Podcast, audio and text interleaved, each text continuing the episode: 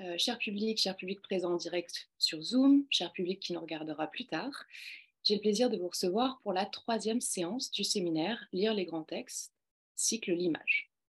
Donc vous pouvez trouver les captations des séances précédentes sur l'image dans l'imaginaire de Sartre, sur l'image dans Mind the Body de Frédéric de Vignemont, ainsi que les communications lors de la journée d'études sur l'image du corps en médecine. Tout cela, vous pouvez les trouver sur la chaîne YouTube de la chaire de philosophie à l'hôpital.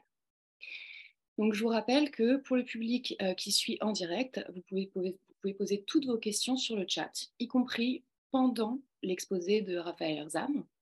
Et à la fin de la conférence de notre invité, soit vous pourrez prendre la parole pour lui poser directement les questions, soit si vous le souhaitez, si vous avez écrit la question, ce sera moi qui la verbaliserai et qui l'adresserai à Raphaël euh, comme venant de vous. Je vous rappelle que le travail qu'on produit ici, un lundi soir par mois, il est là pour vous, il est là pour vos questions, pour vos recherches, etc.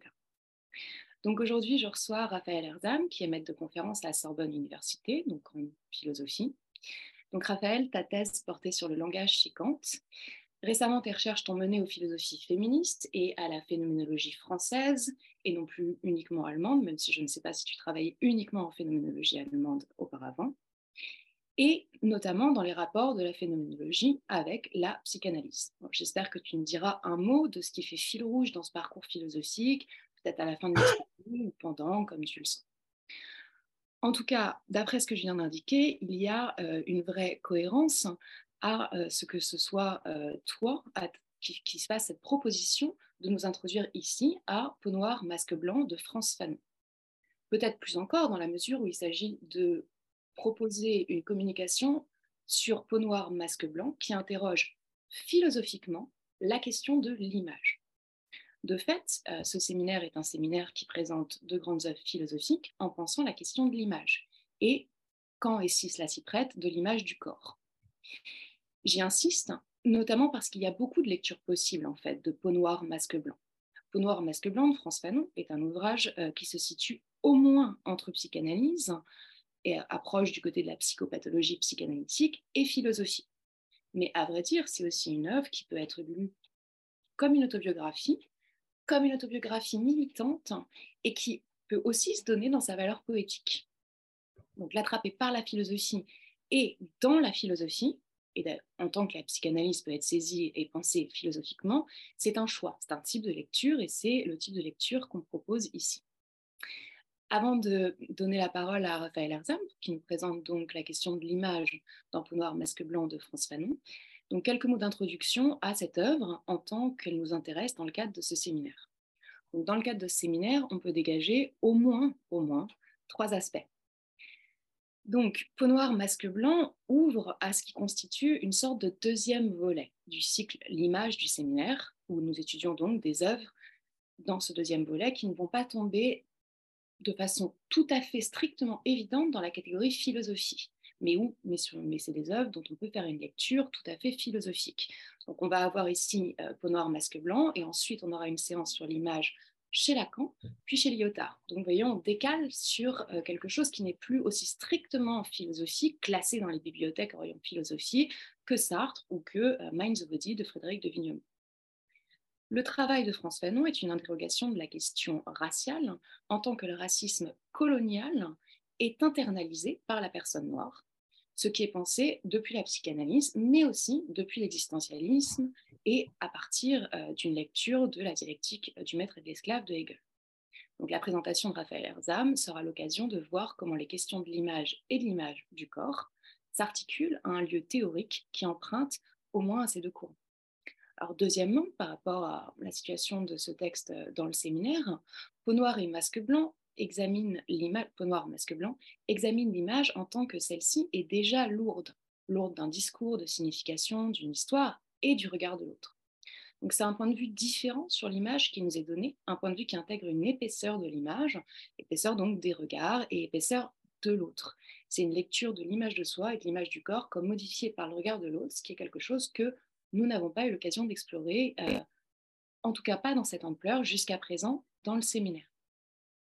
Et enfin, troisièmement, euh, Fanon ne laisse pas de doute quant à la place que prend la couleur de la peau. Et donc, dans cette mesure, on trouve ici une proposition autour de l'image qui ne manque pas de penser l'image euh, stricto sensu, c'est-à-dire vraiment l'image au sens visuel, pas comme terme utilisé de manière générale pour désigner tout type de représentation, mais vraiment dans l'apparence du visuel, du visible, de la perception visible et de l'image, donc qui n'est pas une perception, mais qui euh, emprunte aux caractéristiques euh, sensibles du visible. Là-dessus, Raphaël, je te laisse nous présenter euh, la question de l'image dans Peau noire, masque blanc de François. Merci beaucoup, Charlotte. Ben, d'abord, en fait, je tiens à te remercier pour ton invitation et dire que je suis ravi d'avoir cette occasion en fait de faire cette présentation, de réfléchir en fait avec vous toutes et tous à l'image dans ce texte. Alors, est-ce que déjà c'est bon pour le son simplement? Vérifier techniquement que ça passe bien. Moi, je t'entends très bien. Est-ce que quelqu'un du public peut nous dire ce qu'il en est?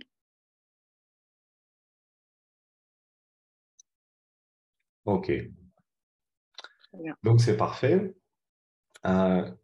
Bon, alors en fait, euh, comme euh, tu l'as déjà euh, bien, bien expliqué, exposé, en fait, la question de l'image traverse la totalité de Peau noire masque blanc. On pourrait dire que c'est un texte qui, dans sa quasi-totalité, en fait, aborde ce thème, à la fois la question de l'image du corps et la perception de soi et de l'autre que cela engage, mais aussi un autre sens de l'image qui est en fait la représentation imaginaire ou en fait euh, la représentation qui peut être verbalisée, qui peut être décrite de soi et de l'autre.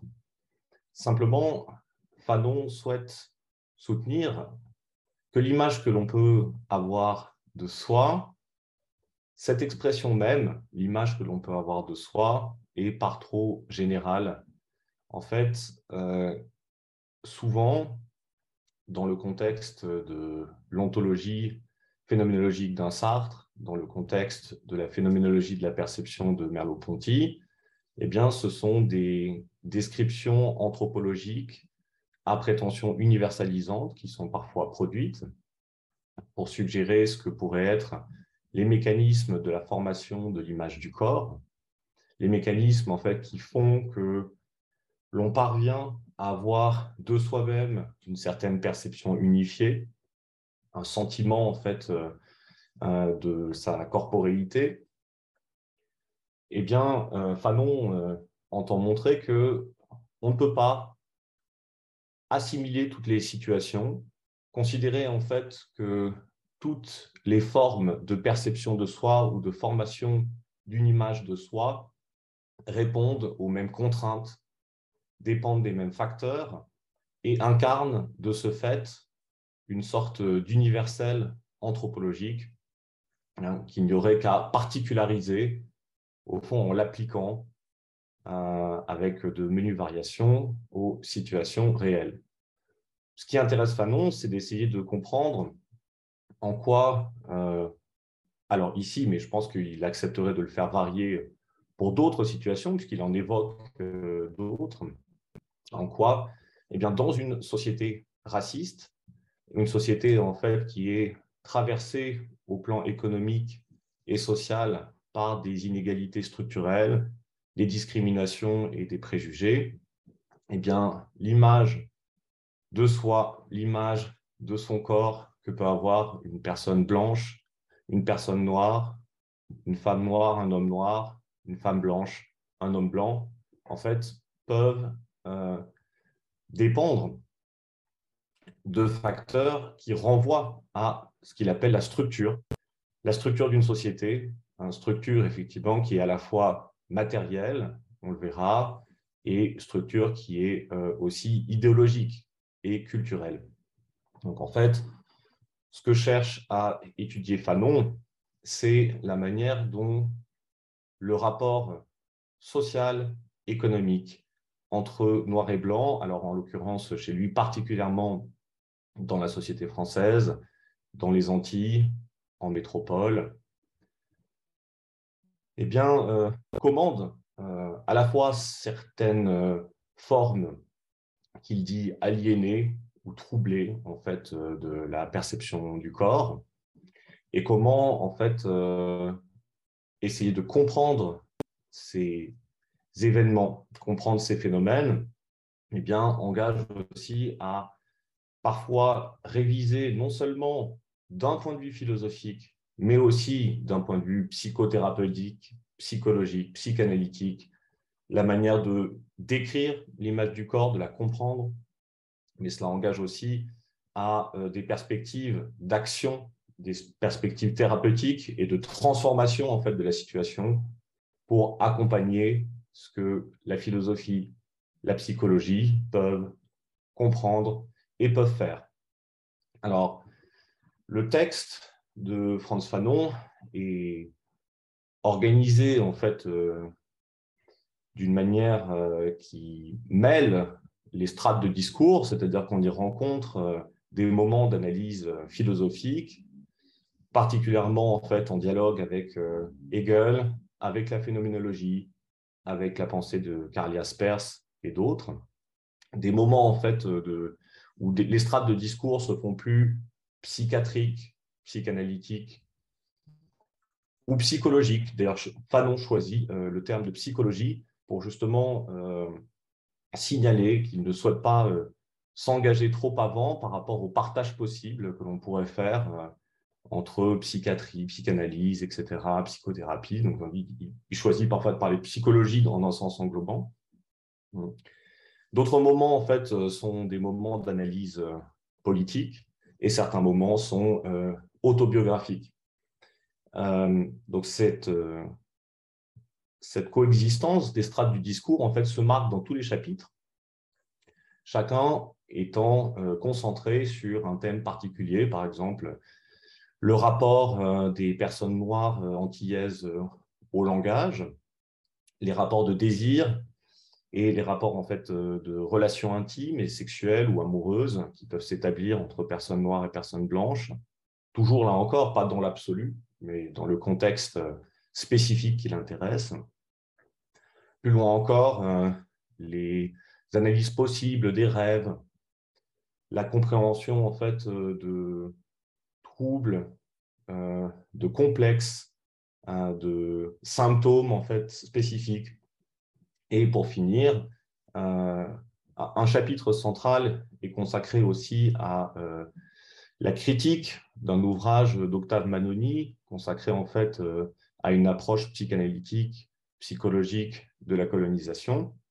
Donc, Fanon donc expose et démonte, et le chapitre final est consacré à une discussion de la dialectique de la reconnaissance hegelienne pour essayer de voir en quoi à la fois il fournit un certain schème, un certain modèle pour comprendre les rapports entre blanc et noir dans une société raciste, et à la fois en quoi le schème en question peut s'avérer euh, lacunaire, peut en fait euh, aussi produire des effets de mécompréhension au rapport euh, entre blanc et noir.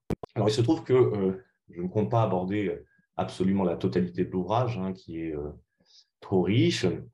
Je vais plutôt procéder en suivant en fait le thème de ce cycle de, conférences et en partant en fait pour l'aborder de la manière dont euh, Fanon esquisse la situation en fait des rapports entre blanc et noir. Alors il se trouve que quand Fanon écrit, donc on est au tout début des années 50, hein, l'ouvrage est paru en 1952 Fanon considère que euh, c'est à la fois le préjugé de race et l'existence, en fait, dans une société de ce qu'il appelle, à la huitième page, de camps, hein, le camp blanc et le camp noir, qui va, en fait, précipiter, organiser des formations d'images de soi, de l'autre. Il considère qu'en fait, l'existence des euh, inégalités des discriminations aboutit à un phénomène central hein, qui est que d'un côté, les Blancs ont tendance à s'identifier euh, justement euh, par différence euh, en repoussant par l'imaginaire ou en fait par les actes les corps noirs loin d'eux, tandis que eh l'existence de privilèges possédés par les Blancs a pour effet, je cite la page 9, que généralement, selon lui, le noir veut être blanc. Alors, ce désir n'est pas euh, un désir euh, authentique en quelque sorte, c'est-à-dire que euh, ce qui est désiré, c'est plutôt au fond l'égalité de conditions, l'égalité de considération, l'égalité économique, la possession en fait de privilèges semblables, au fond l'abolition des privilèges. Mais cela peut se traduire pour Fanon dans des formations psychiques particulières qui affectent la perception du corps. Fanon euh, esquisse dans l'introduction générale de l'ouvrage hein, une description psychologique considère que, euh, en raison des rapports réels entre blanc et noir, donc rapports là encore, hein, qui ne sont pas euh, des rapports anhistoriques. En fait, ce sont des rapports matériels et des rapports qui sont commandés par euh, la diffusion des préjugés racistes. Et eh bien, d'un côté, le blanc se rapporte à lui-même, donc c'est Fanon qui dit le blanc, hein. euh, il entend euh, aussi bien les hommes blancs que les femmes blanches. Le blanc, donc dit Fanon, est enfermé dans sa blancheur, c'est-à-dire qu'il a une image de lui-même qui n'est pas simplement une image individuelle, une image de soi donc qui est relative au corps propre, ou qui serait relative par exemple au genre. Le blanc, en fait, a une image de lui-même qui peut être euh, médiatisée en fait, par le statut social de sa blancheur, tandis que euh, le noir, pour Fanon, eh bien, est enfermé socialement dans sa noirceur, ce qui produit à ses yeux un phénomène de double narcissisme, page 10, qui est en fait un certain cercle vicieux euh, qui va euh, de pair chez les Blancs avec un sentiment plus ou moins conscient de supériorité euh, et avec aussi un, qui va de pair également avec soit des complexes d'infériorité, on verra la difficulté et toutes les précautions en fait qu'il va falloir prendre pour employer cette expression, parce qu'en fait, Fanon l'apprend Adler, mais il s'apprête aussi à, critiquer en fait hein, un, certain usage de cette expression. Euh, et euh, aussi, donc, ça va de pair avec des désirs, au fond, euh, d'affirmation, parfois de revanche, hein, de démonstration, en fait, de, de, puissance ou de dignité.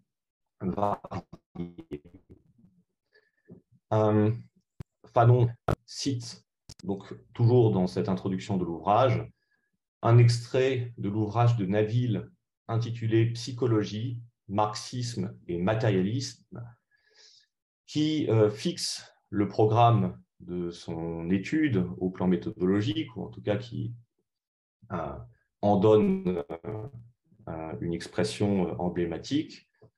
Je lis, ce sont les conditions économiques et sociales des luttes.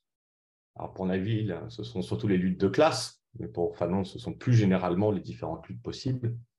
Donc, ce sont les conditions économiques et sociales des luttes qui expliquent et déterminent les conditions réelles dans lesquelles s'exprime la sexualité individuelle et le contenu des rêves d'un être. Tout cela dépend, en fin de compte, des conditions générales dans lesquelles les individus vivent.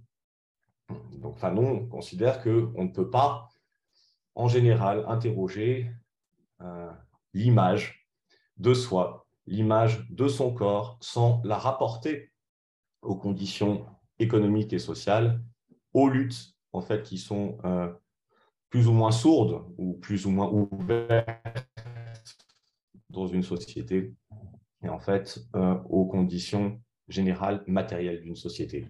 Alors, la manière dont je vais procéder pour essayer de l'exposer, c'est que euh, je vais commencer par euh, vous proposer une petite euh, traversée des différents cas de formation psychique que Fanon décrit.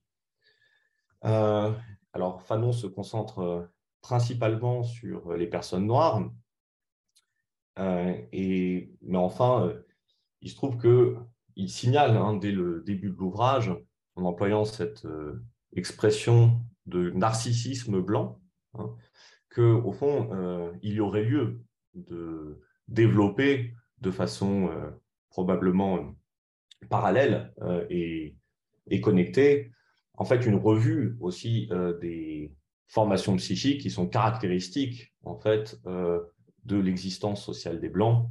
D'ailleurs, il évoque à certains moments dans l'ouvrage aussi ce que peut être euh, la, la, phobie que certains enfants ou alors en fait certains adultes peuvent avoir vis-à-vis des personnes noires. Bon, on va voir que ce, sur quoi je vais me concentrer en suivant Fanon, c'est plutôt les formations psychiques qui sont caractéristiques euh, de euh, l'image de soi ou de l'image du corps euh, des personnes noires. Dans un deuxième temps, en fait, je vais me concentrer sur les causes que Fanon identifie et qui sont en fait productrices de ces formations psychiques. Dans un troisième temps, je vais essayer de faire ressortir les réflexions sur la psychologie que cela commande, c'est-à-dire la manière dont Fanon invite à une transformation de la manière dont on peut pratiquer la psychologie, et ce faisant, bon, la psychanalyse, la psychiatrie, etc. Mais enfin, je dirais, le plus, le plus souvent, je parlais de, psychologie. Il arrive que Fanon glisse d'un terme à l'autre.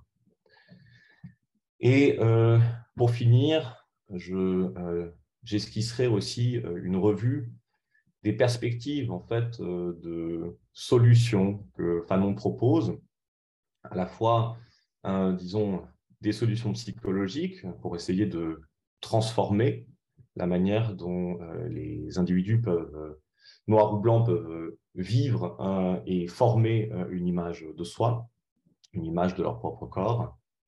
Mais aussi, au fond, on va voir que ce sont des solutions qui ne sont pas limités euh, souvent au strict euh, cadre du travail psychologique, du travail analytique, euh, par exemple. Donc. Raphaël, avant que tu commences, avant que tu entres dans le corps de ton exposé, il arrive que, que le son tremble brièvement. Je pense qu'on a loupé un ou deux mots, hein, on a réussi à comprendre l'ensemble. Est-ce qu'il y a quelque chose que tu peux y faire? Ça doit être un, quelque chose du côté du réseau, de la connexion Alors, Là, ça tremble par exemple en ce moment tout de suite. Malheureusement, c'est ma... ma box. Hmm. Par contre, pour la captation de micro, voilà, c'est ce que je peux faire de mieux. Sinon, au pire, je peux peut-être essayer de mettre des écouteurs euh, pour qu'il y ait captation par un, J'en sais rien. micro aussi. Je rien. Et sinon, comme ça, je, coupe s'il y a un problème euh, à nouveau. Bon, bah, tu n'hésiteras pas euh, à me dire s'il y a la moindre difficulté. D'accord. Donc, euh, alors, pour ce qui est en fait euh, des, euh, des phénomènes que Fadon aborde en fait tout au long de, de l'ouvrage, en fait, on peut dire que le phénomène le plus central, peut-être celui auquel il consacre vraiment le plus d'analyse, c'est le fait qu'il repère à plusieurs reprises chez des personnes noires le désir d'être blanc. Euh, voir en fait euh, des rêves ou des manières de parler de soi où ce désir en fait se manifeste très littéralement. Alors, euh, il évoque par exemple dans les premiers chapitres de l'ouvrage un livre de l'écrivaine donc et autrice martiniquaise Mayotte Capessia hein, qui compte, par exemple, euh, avoir, euh, avoir éprouvé comme impossible le fait d'imaginer Dieu sous les traits euh, d'une personne noire, ou en fait avoir rêvé elle-même devenir blanche, être blanche.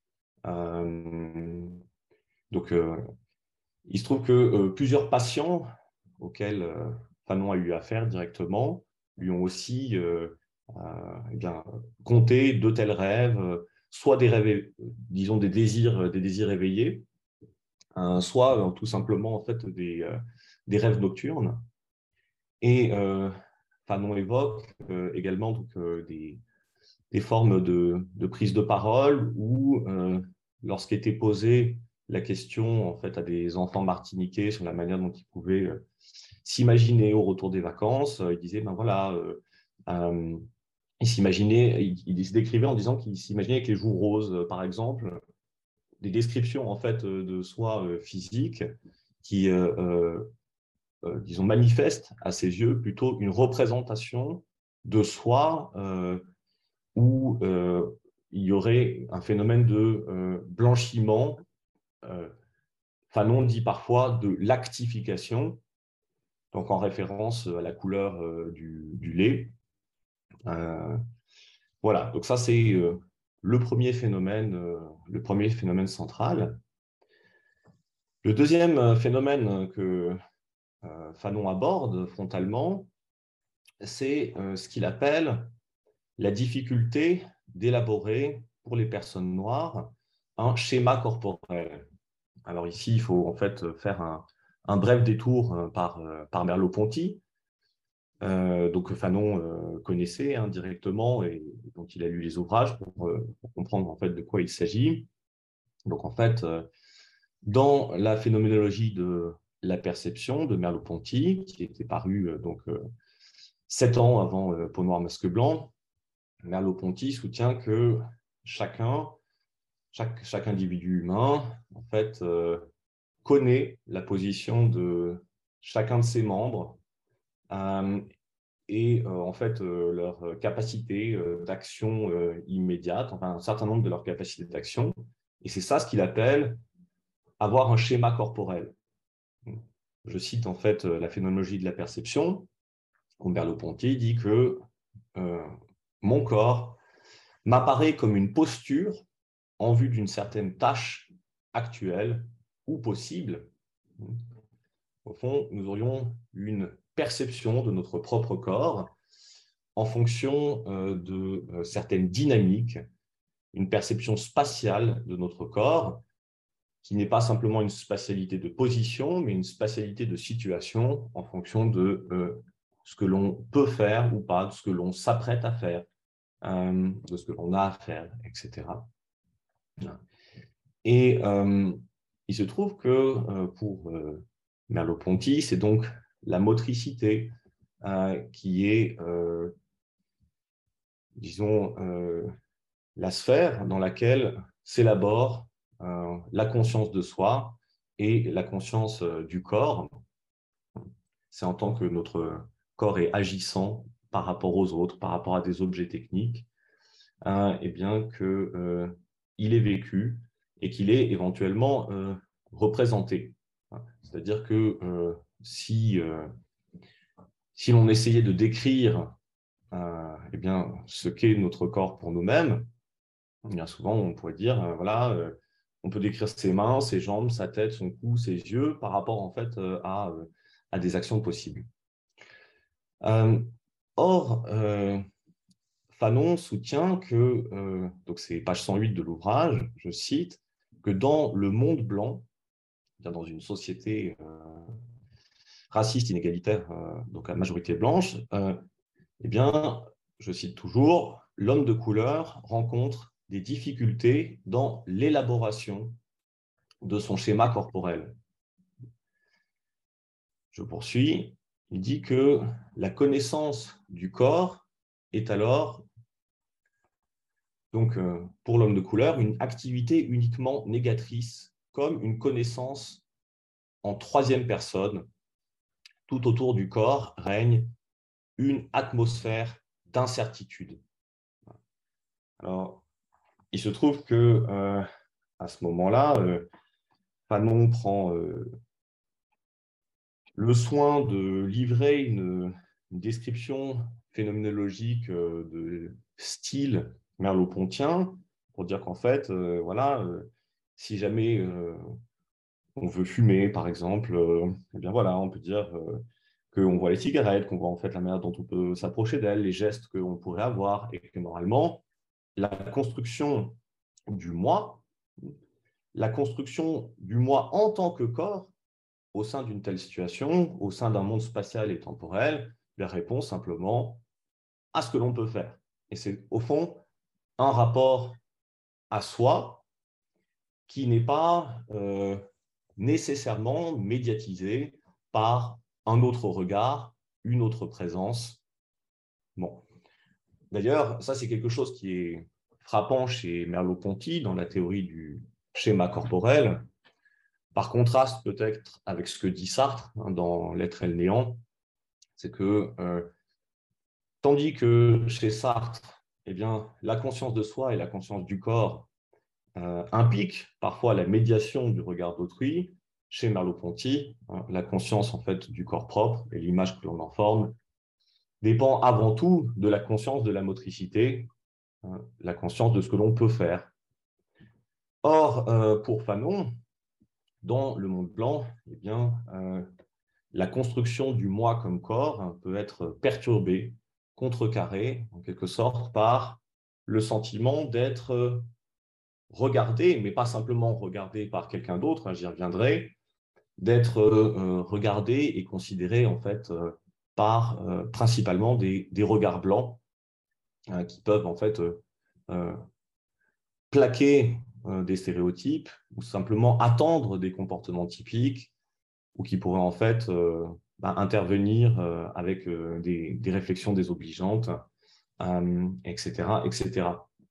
Donc, alors ici, il me semble que on peut faire un parallèle intéressant entre la réflexion de, Fanon et en fait celle de Du Bois, donc en fait qui est aussi un, auteur et philosophe, euh, essayiste politique, euh, donc noir euh, américain, du début du XXe siècle, la première moitié du XXe siècle, qui justement explique la manière dont l'expérience de soi et l'image de son propre corps, qui au départ était en quelque sorte en première personne, en fait se déplace au moment en fait de la rencontre d'une première expérience raciste pour devenir ce qu'il appelle une sorte de conscience dédoublée. Je vais simplement vous lire un petit passage de Du Bois. Donc, il est tout à fait d'ailleurs possible hein, qu'il ait, euh, qu'il ait influencé Fanon hein, pour, euh, pour, cette discussion de, de Merleau-Ponty, que ce soit à l'arrière-plan. Donc, en fait, c'est euh, au, début de l'ouvrage qui s'appelle Les âmes du peuple noir. Voilà, voilà ce que raconte Du Bois. Donc, un moment de son enfance. Donc, je, sauterai quelques passages, hein, je lirai euh, en, sautant quelques passages. Euh, être un problème est une expérience étrange. C'est très tôt, dans les premiers jours d'une enfance à la gaieté exubérante, que j'en ai eu la révélation fulgurante, pour ainsi dire, d'un seul coup. Nous nous amusions bien avec des amis jusqu'au moment où une grande fille, une nouvelle venue, refusa, dans un magasin, ma carte péremptoirement avec un regard par en dessous. Alors il m'est apparu avec une soudaine certitude que j'étais différent des autres, ou comme eux peut-être dans mon cœur, dans ma vie et dans mes désirs, mais coupé de leur monde par un immense voile. Par la suite, je n'eus plus aucune envie de déchirer ce voile ou me glisser au travers. J'enveloppais tout ce qui était derrière lui d'un même mépris et je vivais au-dessus de lui, dans une région de ciel bleu ou de grandes ombres vagabondes. Voilà ce qu'il dit encore. Euh, après l'Égyptien et l'Indien, le grec et le romain, le teuton et le mongol, le noir était une sorte de septième fils né avec un voile et doué de double vue dans ce monde américain. Un monde qui ne lui concède aucune vraie conscience de soi, mais qui, au contraire, ne le laisse s'appréhender qu'à travers la révélation de l'autre monde. C'est une sensation bizarre, cette conscience dédoublée, ce sentiment de constamment se regarder par les yeux d'un autre, de mesurer son âme à l'aune d'un monde qui vous considère comme un spectacle, avec un amusement teinté de pitié méprisante. Chacun sent constamment sa nature double, un Américain, un Noir, deux âmes, deux pensées, deux luttes irréconciliables, deux idéaux en guerre dans un seul corps noir, que sa seule force, que seule sa force inébranlable prévient de la déchirure. À partir de là, on peut revenir à la description que propose Fanon de l'éclatement de l'expérience du schéma corporel, justement en raison de l'omniprésence des regards blancs, hein, qui sont l'équivalent dans son récit, dans la description de sa scène, hein, de le regard en fait de cette femme qui intervient auprès de Du Bois pour refuser une carte et pour jeter un regard soupçonneux. Hein. Euh, alors Fanon ici fait très directement référence euh, à la manière dont son corps lui revient, comme si euh, son corps dans un premier temps lui appartenait, comme s'il en était dépossédé, comme s'il lui revenait en fait altéré. Je cite page 111. Mon corps me revenait étalé 10 juin, rétamé, tout endeuillé dans ce jour blanc d'hiver. Et là, à ce moment-là, il cite hein, dans, euh, dans, son livre, en fait, les réflexions entendues parfois de la part de femmes, d'enfants, de personnes en fait euh, qu'il euh, rencontre. donc c'est le noir est une bête, le noir est mauvais, le noir est méchant, le noir est laid. Tiens, un noir, il fait froid, euh, le noir tremble, etc. Le simple fait d'être désigné, au fond, en permanence en référence à son corps, euh, et euh, ce sentiment d'être objet, effectivement, de curiosité, de regard, de mépris, de peur, etc., tout cela, en fait, produit une forme de dépossession de son corps, et donc qui permet de revenir sur le fait que il affirme donc que la connaissance du corps propre devient une activité négatrice, c'est-à-dire où euh, eh bien, le sentiment de soi, l'image de soi originelle, en fait, est battu en brèche par la connaissance en troisième personne. Qu'est-ce que c'est une connaissance en troisième personne C'est en fait une connaissance par euh, le détour d'un autre point de vue, un point de vue en fait extérieur et étranger. Sauf qu'en fait, euh, ici, ce n'est pas une connaissance en troisième personne quelconque. Au fond, c'est celle qui est imprégnée Hein, de, racisme. Alors, donc là, on a deux expériences typiques, j'en vais en évoquer encore quelques-unes.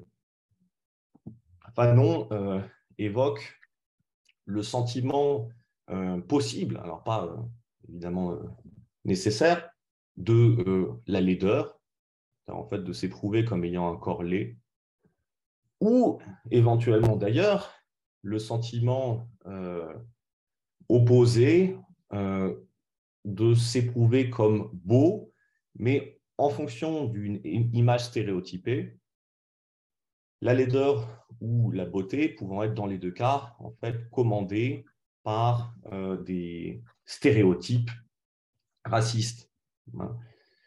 Euh, donc là aussi, c'est euh, dans les mêmes pages, page 111, 112, où en fait Fanon demande mais qui me dira du coup ce qui est, est exactement la beauté euh, et euh, en fait, il, euh, il évoque dans d'autres passages le fait que la représentation en fait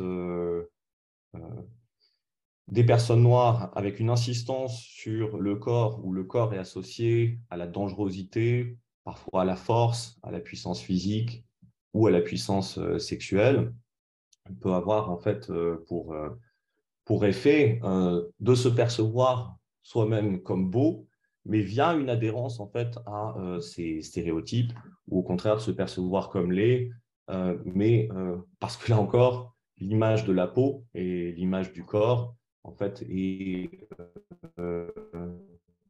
captée par des représentations étrangères. Une, une quatrième expérience en fait précipitant une certaine formation de l'image du corps tient au fait d'être euh, perçu suivant des rôles socioprofessionnels ou en fait des statuts qui sont associés dans une société raciste euh, aux personnes noires. Fanon raconte par exemple, euh, c'est page 136, comment se rendant au, cinéma, eh bien, il éprouvait lui-même la crainte d'être perçu comme un groom, comme un ouvreur, euh, en raison en fait d'un rôle, euh, là aussi, euh, d'un rôle social qui était surtout aux États-Unis, mais aussi voilà, qui a, été longtemps réservé aux personnes noires. Et donc la crainte de se retrouver soudain comme porteur d'une livrée. Alors le terme de, livrée hein, renvoie en fait à la, tenue des valets. Et, donc Fanon dit que percevoir simplement son corps, c'est le percevoir comme presque euh, constamment euh, le support d'une livrée, ou en tout cas pouvant tout, d'un coup euh, devenir comme redoublé par une livrée dans une situation où pour être associé à un stéréotype. D'où encore un rapport à son corps propre, donc spécifique selon lui, qui est le fait de vouloir de désirer vivre caché. Euh, et euh, euh, d'évoluer en fait dans l'espace collectif en essayant parfois de peut-être vouloir se faire discret, désirer passer inaperçu. Ce désir, en fait, dépendant au final, avant tout aussi, du désir de ne plus être en but au stéréotype, au rappel à l'ordre ou au, au, dénigrement et aux insultes.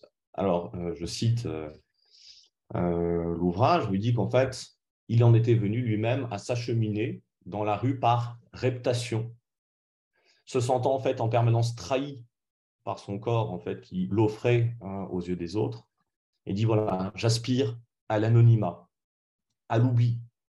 Tenez, j'accepte tout, mais que l'on ne m'aperçoive plus.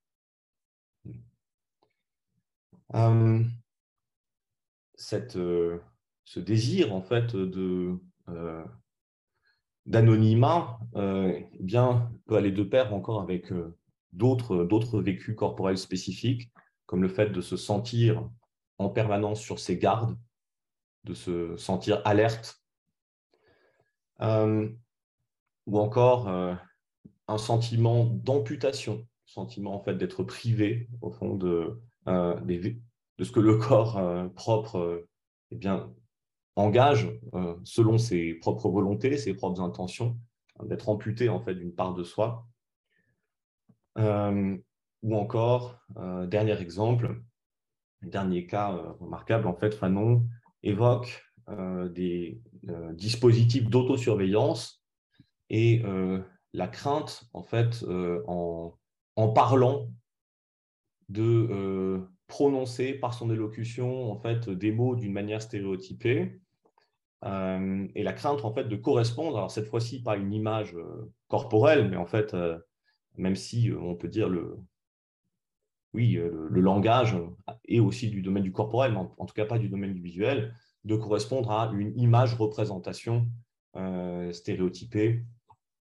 donc en fait, alors je vais vous donner un exemple. donc ça c'est dans le, deuxième chapitre de l'ouvrage hein, où il est question du langage, et euh, où, Fanon explique qu'en arrivant euh, en métropole, en fait, euh, un désir qui, qui lui a appartenu, mais qui lui semble être commun effectivement avec beaucoup d'autres jeunes Antillais, était en fait d'adopter un langage qui ne le démarquerait pas, hein, qui ne manifesterait pas un décalage et un clivage. et alors, il rattache aussi euh, ce, point au fait que euh, eh bien, le, fait de désigner euh, des manières de formuler ou de parler différentes eh bien, appartient aux manières aussi d'altériser les personnes noires en métropole. Et, et, donc, en fait, il évoque parfois des lapsus où, justement, eh bien, euh, à force de, vouloir euh, surtout ne pas correspondre aux stéréotypes, eh bien, des euh, peuvent se mettre à rouler. bon, donc en fait, il y a dans, cette, dans cet exemple un phénomène de aussi crainte de soi, alors qui n'est pas en fait une crainte directe, mais la crainte en fait de, de prêter le flanc au fond à la réduction aux stéréotypes. et donc en fait, le corps propre. Cette fois-ci, c'est le corps en fait euh, parlant, hein, devient un corps qui est aussi redouté, qui est craint, qui est surveillé. voilà. Alors, à partir de là, je vais en venir un petit peu davantage à l'ensemble des, des, causes hein, de ces phénomènes psychiques ou comportementaux variés. Donc, pour certains, j'en ai déjà donné une certaine idée. mais enfin, voilà, il se trouve que Padon produit une, description approfondie de ce qu'il appelle le, le, préjugé de couleur. Alors, en fait, ce préjugé dit que ce n'est pas simplement, au fond, une sorte d'idée erronée qui frapperait les personnes noires dans une société raciste. C'est, au fond, véritablement un phénomène de, mépris, voire de haine, et euh, qui est euh, mis en œuvre par les personnes appartenant à des peuples riches. En fait, les Blancs sont avant, se, signalent effectivement par leur richesse, par aussi euh, bien leur, leur force militaire, force économique, force militaire. et donc, en fait, être en but aux préjugés de couleur, c'est en fait se sentir méprisé et, euh, et haï. Euh, et ce, on voit que cette cause lui paraît immédiatement déterminante du vécu euh, en fait, du corps et de cette déstabilisation du schéma corporel. Je cite page 109, où donc Fanon affirme qu'il existe au-dessous du schéma corporel un schéma historico-racial. Euh, et Fanon, en fait, euh, prend le contre-pied euh, donc, de Jean Lermite, Jean Lermite, en fait, qui était l'auteur au début du XXe siècle, donc en 1929, d'un ouvrage qui s'appelle L'image de notre corps. Et donc, alors que Jean Lermite considérer que euh, eh l'image du corps provient avant tout de la proprioception, c'est-à-dire en fait des euh, sensations directes que l'on peut avoir de soi, notamment des sensations tactiles, des euh, perceptions kinesthésiques, c'est la sensation de nos propres mouvements, ou encore en fait des perceptions d'ordre visuel, par exemple par le biais des miroirs, etc. Eh bien, Fanon considère qu'en fait, c'est la schématisation historico-sociale euh, et raciale du corps noir ou du corps blanc euh, qui produit euh, eh bien, des organisations de schémas corporels variés, de sorte que le schéma corporel n'est pas simplement quelque chose qui découle au fond de la physiologie du corps ou en fait de sa facticité immédiate. Euh, alors, l'existence dans un certain contexte de stéréotypes influe sur le corps, agit en fait sur le corps et sa perception parce que euh, l'individu, par exemple une personne noire individuelle, ne se perçoit plus simplement comme soi, mais comme associé en fait au groupe qui se trouve racisé dans son ensemble. Fanon dit avoir éprouvé lui-même, ne plus se sentir simplement être son corps, mais s'être éprouvé comme responsable de son corps et à travers lui, responsable de sa race, de ses ancêtres. Je cite euh, la page 110. Je promenais sur moi un regard soudain objectif, découvris ma noirceur mes caractères ethniques. Et alors me défoncèrent le tympan, l'anthropophagie, l'arriération mentale, le fétichisme, l'état racial, les négriers, et surtout, et surtout, Yabombania. Et à ce moment-là, il explique que eh bien, le fait de se sentir objet euh, eh bien, a été en quelque sorte quelque chose qui s'est fixé sur son corps, puisque c'était en fait par son corps et par euh, donc, sa couleur de peau qu'il était renvoyé en permanence à tous ces terribles stéréotypes.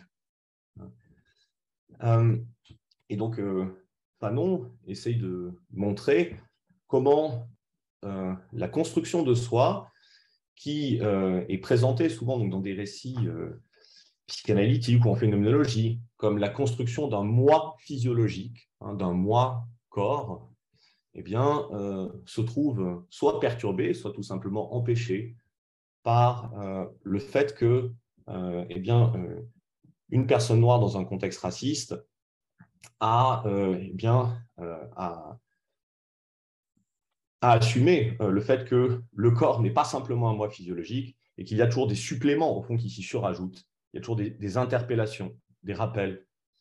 Euh, et donc là, euh, alors, je, vous renvoie à ce, chapitre central hein, qui s'appelle L'expérience vécue du noir, chapitre 5 de l'ouvrage, ou qui est peut-être un des, disons, avec le premier sur le langage, un des plus autobiographiques. Hein, euh, dans le chapitre sur le langage, Fanon euh, raconte euh, l'arrivée en métropole, le fait de débarquer, le fait de s'embarquer en fait pour quitter les Antilles, etc. Et là, en fait, c'est plutôt le récit de la transformation de l'expérience vécue au, contact d'une rencontre majorée du, racisme. Donc, Fanon met l'accent sur le fait qu'une une des premières expériences, une des premières expériences qui l'ont frappé, c'est l'expérience de la peur que les autres pouvaient avoir de lui. Le fait d'être, euh, le fait de rencontrer des enfants qui disaient j'ai peur, maman j'ai peur. Euh, et, euh, donc en fait, à côté de cette expérience de peur, il y a aussi l'expérience de tout d'un coup se trouver associé à des récits, à des légendes. Et donc il se trouve que le schéma corporel se trouve attaqué, selon lui, par des discours. Là aussi, ce, point est intéressant parce qu'il signifie que, en fait, l'image du corps et l'image de soi sont euh, construites par des discours, soit des discours déposés, des discours ambiants, soit des discours directs, hein, comme dans le cas des prises de parole euh, de, rue. Euh, je cite la page 110. Mon schéma corporel attaqué s'écroula, cédant la place à un schéma épidermique racial. Alors, la notion de schéma euh, épidermique est intéressante parce qu'elle montre qu'à ce que euh, l'image euh, de soi, même si donc, elle n'est pas nécessairement, elle n'est pas acceptée, elle n'est pas assumée, c'est-à-dire que Fanon ne se reconnaît pas, bien sûr, dans les stéréotypes, mais en fait, l'image de soi qui lui arrive et à laquelle il a affaire, en fait, est une, image qui est épidermique parce qu'en fait, elle adhère à sa peau, qui est le moyen en fait euh, par lequel il se trouve reconnu, désigné hum, et, du coup aussi maltraité. et donc, il, raconte que, par exemple, dans un train, eh bien, il a fait de nouveau cette expérience de cette connaissance où son corps hein, lui apparaît tout d'un coup euh, en troisième personne, etc. Tout simplement parce qu'on laissait des places autour de lui. Parce qu'en fait, euh, on ne voulait pas euh, s'asseoir à côté de lui. Voilà. Et Fanon insiste, cette fois-ci, dans une description de nature assez phénoménologique, sur le fait que cette reconsidération de soi, hein, cette manière de se rapporter à soi sous un jour nouveau, par le biais de la pression en fait des stéréotypes externes, eh bien, euh, elle n'est pas voulue, elle n'est pas maîtrisée. Hein. Euh, il dit qu'en fait, c'est une sorte de nouvelle thématisation de soi, le vocabulaire est phénoménologique, c'est une nouvelle conscience de soi euh, qui lui advient, alors que lui voulait tout simplement être un homme parmi d'autres hommes. et le, récit en fait de son, désir perdu se fait à dessein en termes corporels. Euh, je cite, J'aurais voulu arriver lisse et jeune dans un monde nôtre et ensemble édifié. Alors, il se trouve que dans Peau noire, masque blanc, Fanon évoque euh, des causes euh, plus structurelles, plus larges, qui conduisent en fait à la formation de, de l'image de soi.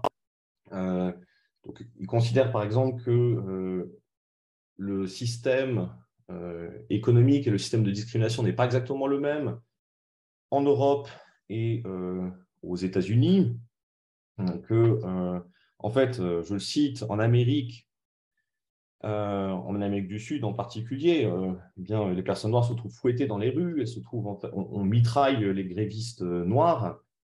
il dit que pour lui, en France, en fait, c'est plus l'expérience plus déterminante et le sentiment d'être tout simplement euh, méprisé ou craint plutôt qu'effectivement directement euh, ou en permanence attaqué physiquement, menacé en fait euh, dans sa vie.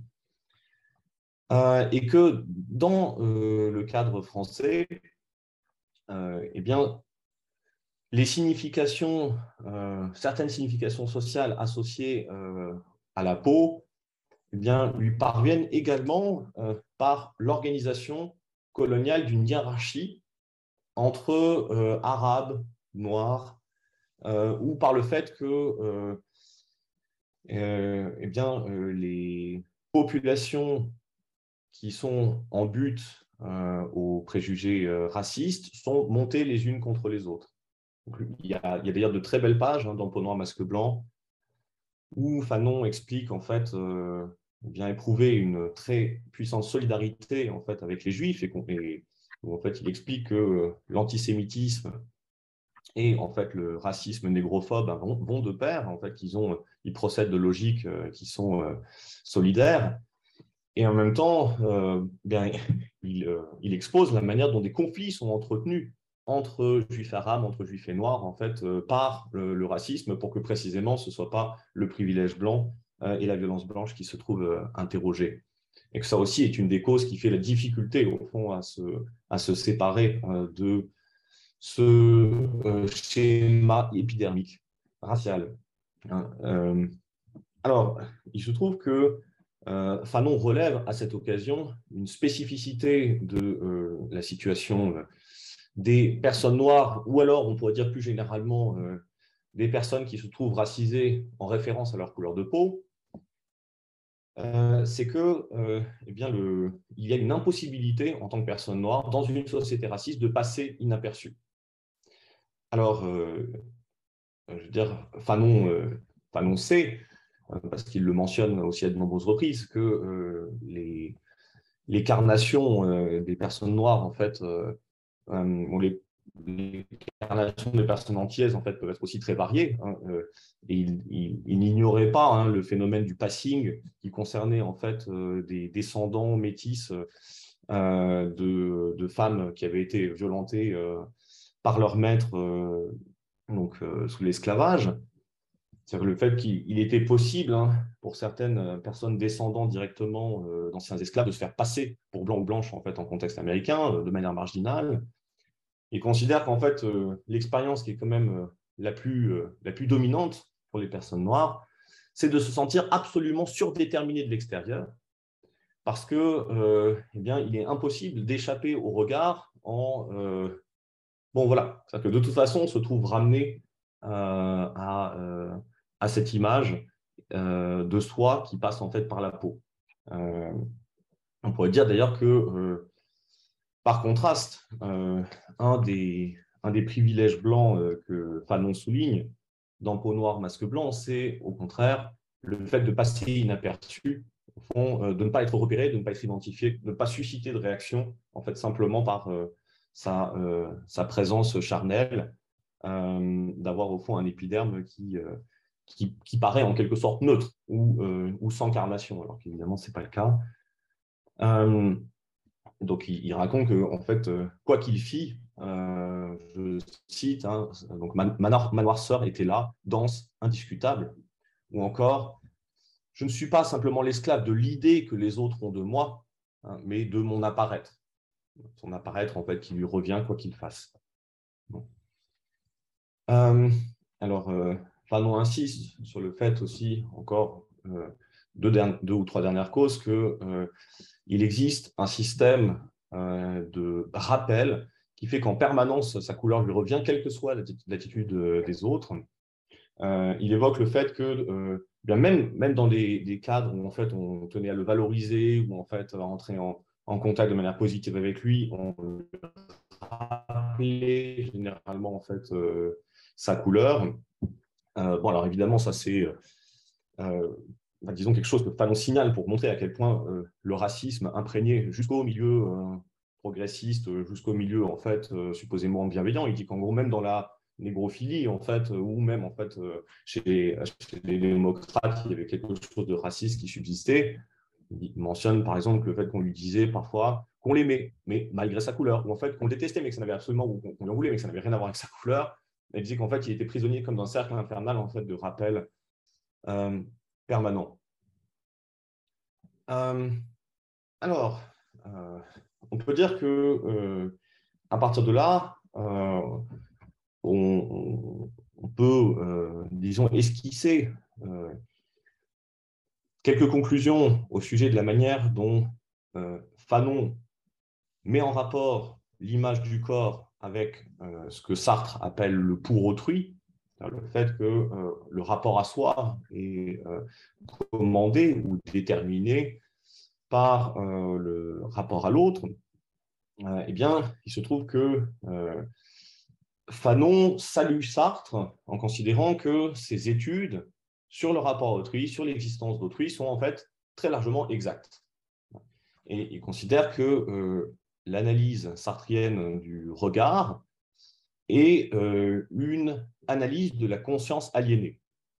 Donc effectivement, euh, se, trouver euh, devant l'autre, être regardé par l'autre, c'est en quelque sorte s'échapper à soi. C'est une sorte d'évidement ontologique qui fait que, eh bien, jusqu'à son propre corps, paraît effectivement ne plus appartenir au sujet, mais effectivement devenir ce qu'il est pour l'autre, devant les yeux de l'autre, que ce soit d'ailleurs dans des logiques euh, de valorisation, des logiques au contraire de mépris. Et on, sait que donc, euh, Sartre insiste hein, dans l'être et néant sur euh, la centralité de l'expérience de la honte. Dit en fait, c'est dans la honte hein, qu'on se découvre en face, face d'autrui, qu'on se découvre regardé par autrui.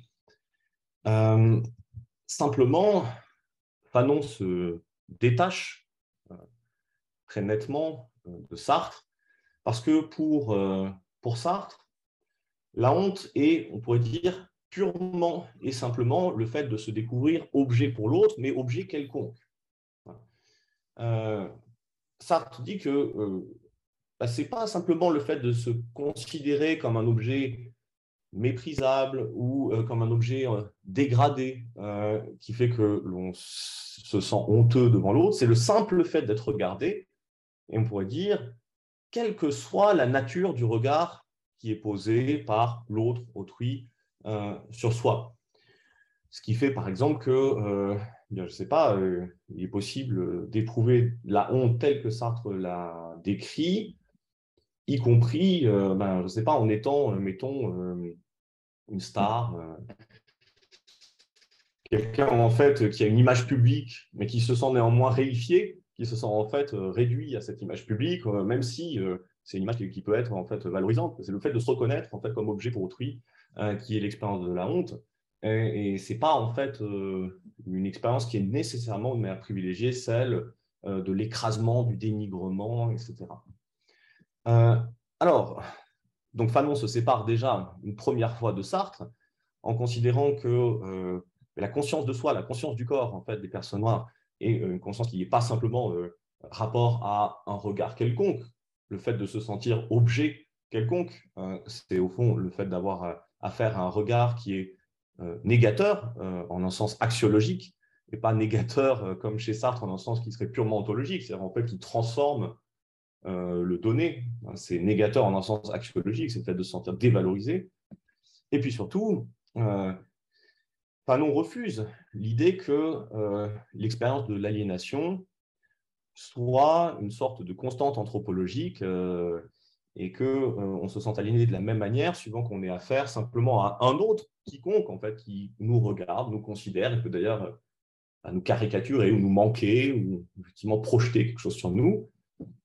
en fait, l'aliénation, ou en tout cas la violence spécifique qui est vécue par les personnes noires à, à voir avec en fait la situation sociale et économique des Blancs. Je cite, il dit que euh, le blanc n'est pas seulement l'autre avec un grand A. C'est pas seulement l'autre. Il se trouve qu'en contexte américain, ça a été le maître. et qu'il il dit, voilà, même en contexte antillais ou en contexte français, il y a un rapport à cette situation antérieure qui fait que c'était une terre d'esclavage où il y avait des maîtres, et donc l'autre, c'est aussi ben, le privilégié, c'est le possédant, c'est le puissant, etc. et que cela change absolument la nature du rapport à autrui. Au fond, donc l'image que l'on peut avoir de son propre corps, alors là, comme personne noire, mais on pourrait dire, là on voit que si un dialogue plus précis, c'est d'abord chez Fanon, c'est plutôt avec Beauvoir, comme personne en fait opprimée ou comme personne en fait qui vit des inégalités structurelles, eh bien, euh, c'est euh, en fait une image qui a des conditions matérielles d'existence. C'est le, pouvoir aussi, en fait, l'existence de euh, formes de pouvoir qui font l'image de soi et la perception de son propre corps. Ce n'est pas juste le fait qu'il y ait quelqu'un d'autre. À partir donc de cette étude donc des causes hein, qui déterminent donc les formations psychiques et le rapport au corps que Fanon met en avant, euh, il me semble qu'on peut euh, et on doit revenir sur les perspectives donc, euh, cliniques, les perspectives aussi théoriques que Fanon ouvre pour donc, les disciplines que sont la psychologie, la psychanalyse. Et, et, on peut revenir donc sur en particulier les discussions, parfois très précises, que Fanon accorde à des concepts, euh, principalement d'ailleurs dans Pendant le masque blanc, ceux qui sont issus de la psychanalyse. Alors, euh, on avait euh, évoqué en introduction le fait que Fanon donc, emprunte à Adler la notion de complexe d'infériorité, enfin en tout cas c'est à lui qu'il l'attribue principalement, c'est qu'elle circule de manière plus large hein, dans la littérature psychanalytique.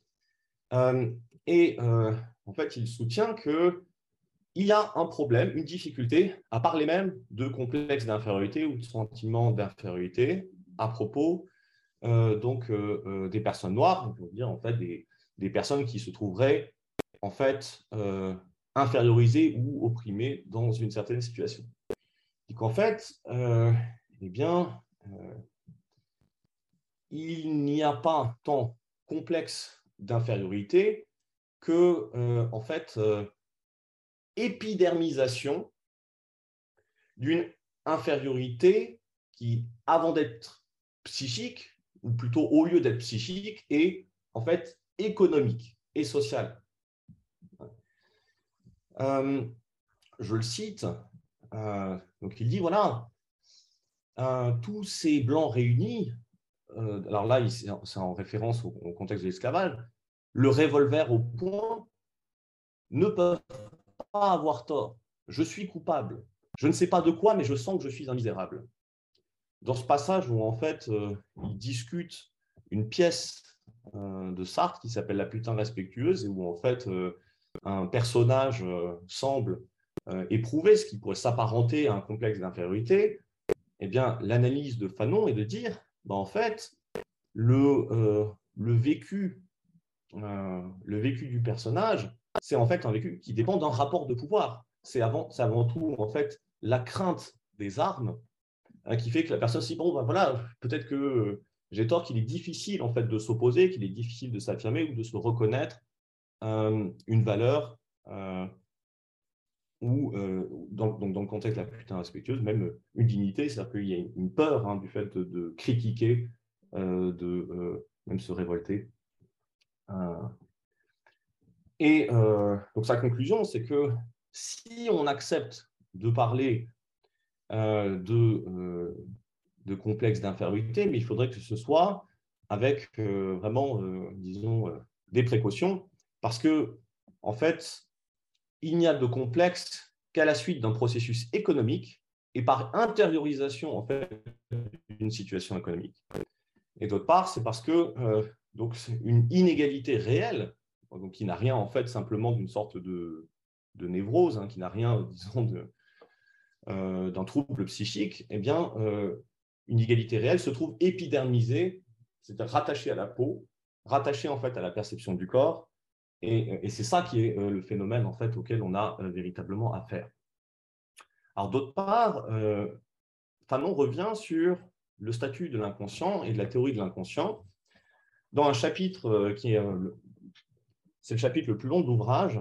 Et dans ce, dans ce chapitre, Fanon s'explique avec donc la théorie freudienne et la théorie de Jung.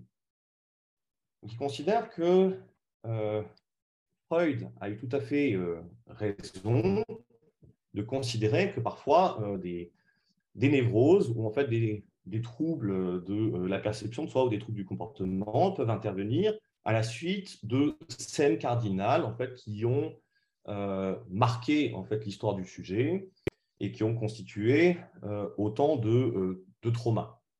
Donc en fait, Fanon tient à la théorie du trauma. On considère que souvent, ici de Freud, il y a des Erlebnis, c'est-à-dire des vécus particuliers, des vécus déterminés à l'origine des névroses. Et euh, Fanon, en revanche, euh, émet un doute quant au fait que ces traumas et ces vécus existent toujours, euh, disons, à l'état inconscient dans le psychisme individuel. Il va faire en fait deux types de, de critiques. Ici, disons, un, dispositif freudien un peu qui serait standardisé, euh, déjà, il considère que parfois, il existe des traumas qui s'inscrivent en fait dans euh, une forme d'inconscient collectif. Et on va voir comment est-ce qu'il propose de penser ce qu'est l'inconscient collectif. Et d'autre part, il considère que parfois, en fait, euh, les scènes décisives ou les traumas sont parfaitement rappelés. Donc, il peut y avoir en fait des troubles qui proviennent sans qu'il y ait refoulement, oubli, basculement dans l'inconscient en fait, de la scène décisive. Donc, c'est les deux, les deux réponses qu'il fait. Alors, pour euh, la première euh, critique, il considère effectivement que euh, c'est l'intérêt de la théorie jungienne que d'avoir proposé en fait la notion d'inconscient collectif, en considérant qu'en fait les drames qui se produisent dans un contexte raciste, par exemple donc dans un contexte de colonisation, eh bien, ces drames vont concerner en fait le sujet, même s'il n'est pas celui qui directement les a vécus. Pourquoi? Parce qu'en fait, ce sont euh, des, drames ou en fait des moments de violence qui ciblent une population, euh, donc en fonction d'un critère qui fait que le sujet peut se reconnaître tout simplement comme membre de cette population. C'est en fait euh, eh bien, euh, voilà, euh, une personne noire est frappée, une personne arabe en fait est agressée. Dans un contexte colonial, ça peut être une scène en fait décisive pour le sujet, même s'il ne l'a pas vécu directement, même si c'est lointain, même si c'est pas un récit. en fait, ça n'a pas besoin d'être inscrit même dans la situation familiale. Hein, donc là, c'est pour ça, on dit qu'il y a quelque chose de collectif qui se produit et qui fait que la notion jungienne a un intérêt, un intérêt tout particulier. Sauf que euh, Fanon se défie de la manière dont Jung lui-même a conçu euh, l'inconscient collectif, puisque euh, à ses yeux, eh bien, euh, ce ne sont pas tant des, constantes anthropologiques ou en fait des formations archaïques de l'humanité qui feraient l'inconscient collectif, ce sont bien plutôt des événements historiques ou en fait des, des structures socio-historiques ou encore des formations culturelles qui ont en fait un lieu d'existence bien précis. Alors je, vais, vous lis un passage, hein, c'est page 143. donc si nous voulons analyser correctement ce qui se produit en fait pour les jeunes enfants noirs, nous sommes obligés de faire appel à la notion de catharsis collective. Dans toute société, dans toute collectivité, existe, doit exister un canal, une porte de sortie par où les énergies accumulées sous forme d'agressivité puissent être libérées. C'est ce à quoi attendent les jeux dans les institutions d'enfants, les psychodrames dans les cures collectives, d'une façon plus générale, les hebdomadaires illustrés, etc. C'est une série de, euh, cas.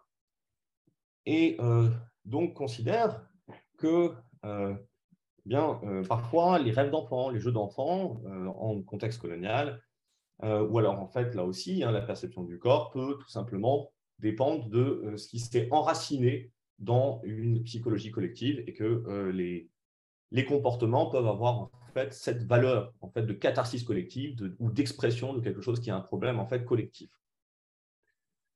alors là aussi, il se trouve que néanmoins, Fanon tient à, faire droit, enfin, c'est pas néanmoins d'ailleurs, excusez-moi, ce faisant, ce Fanon tient à faire droit à l'existence en fait de formation inconsciente. et il considère que pour les personnes noires antillaises, la formation inconsciente peut-être la plus remarquable et la plus typique, c'est une identification dès l'enfance aux personnes blanches et qui euh, dépend en fait de la manière dont se trouve organisée à la fois l'éducation et la diffusion de supports culturels. Raconte que euh, eh euh, les hebdomadaires illustrés donc pour les jeunes et bien présenter avant tout des histoires de Tarzan, des histoires de Mickey et en fait des personnages principaux qui généralement étaient blancs. Il se trouve aussi que dans les récits qui sont pour les enfants des supports d'identification, eh bien, souvent étaient présentés aussi des récits avec des explorateurs, des aventuriers, des missionnaires, etc.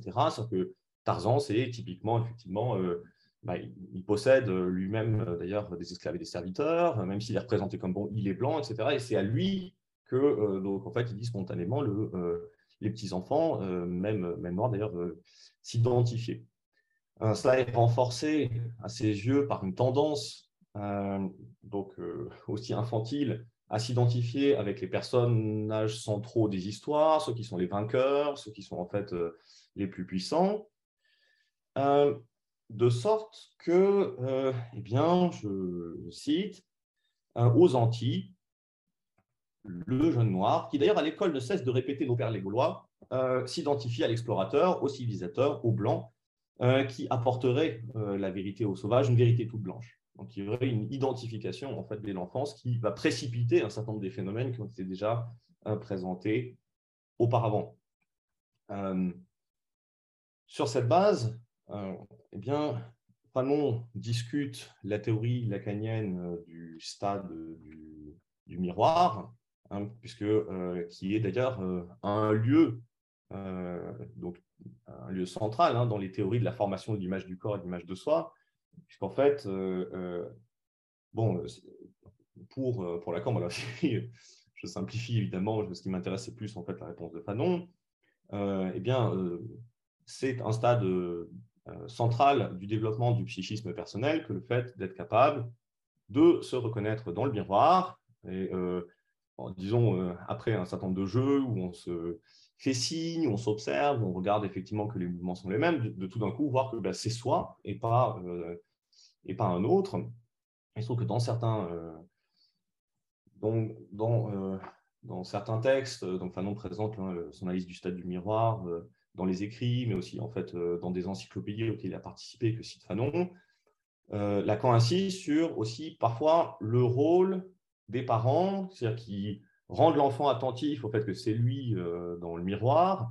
C'est-à-dire parfois que la, la, parole hein, des adultes, et, donc, ce qui est le domaine pour lui du, du symbolique, ben, en fait, remplit un rôle important pour euh, une identification qui est euh, de l'ordre de l'imaginaire. Parce que, euh, bon, ce qu'on a dans le miroir, c'est effectivement une certaine image. Ce n'est pas, en fait, directement le fait de se voir soi-même, hein, d'être tourné, en fait, vers son corps et de, se baser sur la proprioception. C'est une certaine image.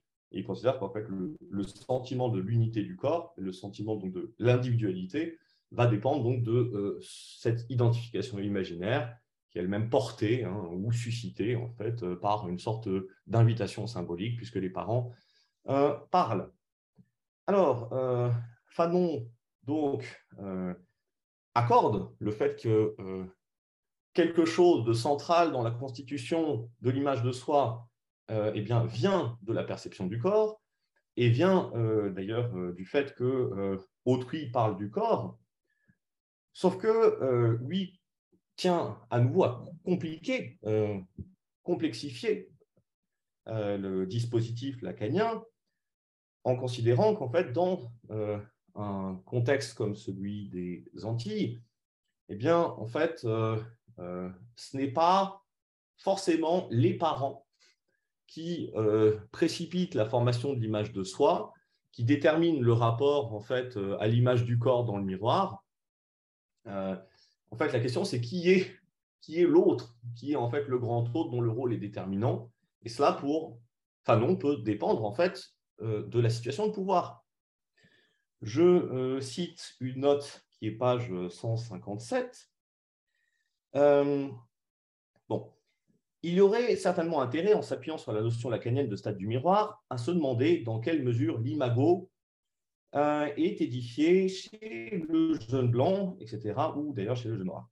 Euh, et il dit qu'en fait, pour les blancs, là, c'est aux blancs qui s'intéressent cette fois-ci, eh bien, il ne fait pas de doute que le véritable autrui du blanc et demeure le noir, et inversement. Seulement, pour le plan autrui est perçu sur le plan de l'image corporelle absolument comme le non-moi, c'est-à-dire le non-identifiable, le non-assimilable. Et nous avons montré pour le noir que les réalités historiques et économiques entraient en ligne de compte. Euh, donc, euh, bon, il, se trouve que Fanon considère que se reconnaître dans le miroir, c'est pas simplement, du coup, effectivement, pour un enfant, commencer à comprendre que c'est son corps, mais c'est aussi assez rapidement, voire immédiatement, aussi apprendre à distinguer son corps, en fait, d'autres corps et de types de corps. Ça peut être. Alors, il n'insiste pas sur le fait que ça peut être se reconnaître d'ailleurs comme un garçon, comme une fille, mais euh, bah, en tout cas, pour lui, c'est assez vite aussi apprendre à se reconnaître comme blanc, comme noir, et euh, cette fois-ci en, lien d'ailleurs aussi avec des, euh, des types de paroles, et donc en fait une présence du symbolique qui est euh, beaucoup plus vaste que simplement la, parole, la parole parentale. et à cette occasion, il remarque que eh bien, la formation de, de l'image du corps chez les personnes noires eh bien, se fait parfois de façon neutre, c'est-à-dire sans rapport à la couleur, sans que la couleur soit euh, centrale en fait dans euh, l'image infantile, et qu'en fait elle le devient parfois dans un, euh, dans un second temps, ou alors parfois elle est, la, le statut de la couleur en fait dans l'image de soi peut se trouver aussi dévié ou neutralisé par les invitations à s'identifier à des héros blancs, par exemple dans les, récits, les contes, les hebdomadaires, etc. Euh, donc que plusieurs destins sont possibles, de sorte que, bah, tout comme j'avais dit au départ, euh, que euh, Fanon se défie hein, des, descriptions qui sont trop universelles, de l'anthropologie qui est trop générale, en fait, pour parler des mécanismes de formation d'image du corps chez l'enfant, il considère aussi qu'il y a quelque chose qui est trop général quand... Excusez-moi, j'ai pas d'écran. Je ne vous vois plus. Oui, c'est bon. C'est bon, c'est bon, c'est bon. Mon écran qui s'est éteint. Euh, donc, il y a quelque chose, effectivement, qui est aussi trop général dans le fait euh, de, repérer un dispositif qui serait en fait le même, où en fait les personnages centraux seraient à peu près les mêmes, c'est-à-dire effectivement l'enfant, euh, l'enfant, les parents. C'est que le, rapport entre l'identification imaginaire, le rapport en fait au miroir, le rapport au discours, bah, tout ça va avoir effectivement toute une série de déclinaisons euh, variées euh, et, dont, les déterminants sont parfois effectivement beaucoup plus collectifs que simplement intra-familiaux. Euh, voilà. et donc, eh bien, Fanon considère que lorsque l'on cherche à comprendre et analyser certains troubles ou certaines névroses, conserve en fait ces termes, euh, eh bien, parfois, on doit, euh, euh, le, psychologue, le psychanalyste doit envisager que les facteurs ne soient pas en fait individuels, mais qu'il puisse y avoir des déterminants collectifs qui en fait ont rejailli sur le psychisme du patient, et peut-être d'ailleurs, dans certains cas, inviter l'analysant à à travailler en fait cette dimension-là de son existence, c'est-à-dire à, travailler à ne, pas faire que l'analysant se considère seulement comme une personne avec une trajectoire individuelle, mais aussi comme en fait membre de groupe, comme en fait ayant un certain statut social, une certaine situation sociale, et, ayant affaire en fait à la diffusion d'inégalités et de violences plus larges euh, eh bien, dans, cette, dans cette situation. Euh, donc, euh, ben, dans des moments qui sont effectivement de, de réflexion méthodologique, Fanon considère que l'intérêt de, enfin, une des révolutions que Freud a portées à la fin du 19e siècle, ça a été de demander qu'on tienne compte du facteur individuel euh, dans l'analyse en fait euh, euh, des névroses par exemple, en considérant qu'il n'y avait pas simplement effectivement des facteurs constitutionnels, soit qui qui viendraient en fait d'un milieu, soit en fait qui viendraient par exemple de déterminants innés, corporels, bon, héréditaires, etc. Je le cite, il dit qu'en fait Freud a substitué la perspective ontogénétique à une thèse phylogénétique. Hein, la euh, perspective ontogénétique, c'est celle qui est donc centrée sur le développement individuel, tandis que la thèse phylogénétique, c'est celle qui euh, se concentre sur les facteurs héréditaires hein, et euh, constitutionnels. Sauf que lui ajoute qu'à côté de la phylogénie et de l'ontogénie, il y a la sociogénie. Et que, en fait, le type de diagnostic qu'il s'agit de développer, ce sont des diagnostics qu'il appelle des sociodiagnostics, dans certains cas. Hein, donc, il, forge ce euh, concept de sociodiagnostic. Euh, et là aussi, discutant euh, Lacan ailleurs dans, dans, le texte, cette fois-ci c'est page 78, le texte que je viens de citer c'est dans l'introduction, page 78, il considère que la structure névrotique d'un individu eh bien, elle peut dépendre de nœuds conflictuels qui impliquent vraiment le milieu.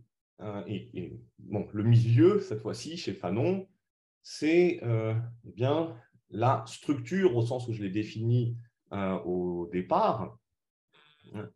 Et, mais il faut prendre aussi en compte la manière toute personnelle dont un individu peut réagir à l'influence du milieu. C'est ce qui fait que pour Fanon, disons, la, psychologie ou la psychanalyse ne se trouve pas dissoute dans l'analyse politique ou dans une réflexion en fait socio-historique, c'est parce qu'en fait, eh bien, il faut réintroduire une dimension de socio-histoire dans euh, la compréhension de l'individuel, mais en même temps, il faut comprendre la manière dont l'individu peut avoir une, manière en fait originale, personnelle, en fonction de sa trajectoire, de réagir en fait à l'influence du milieu.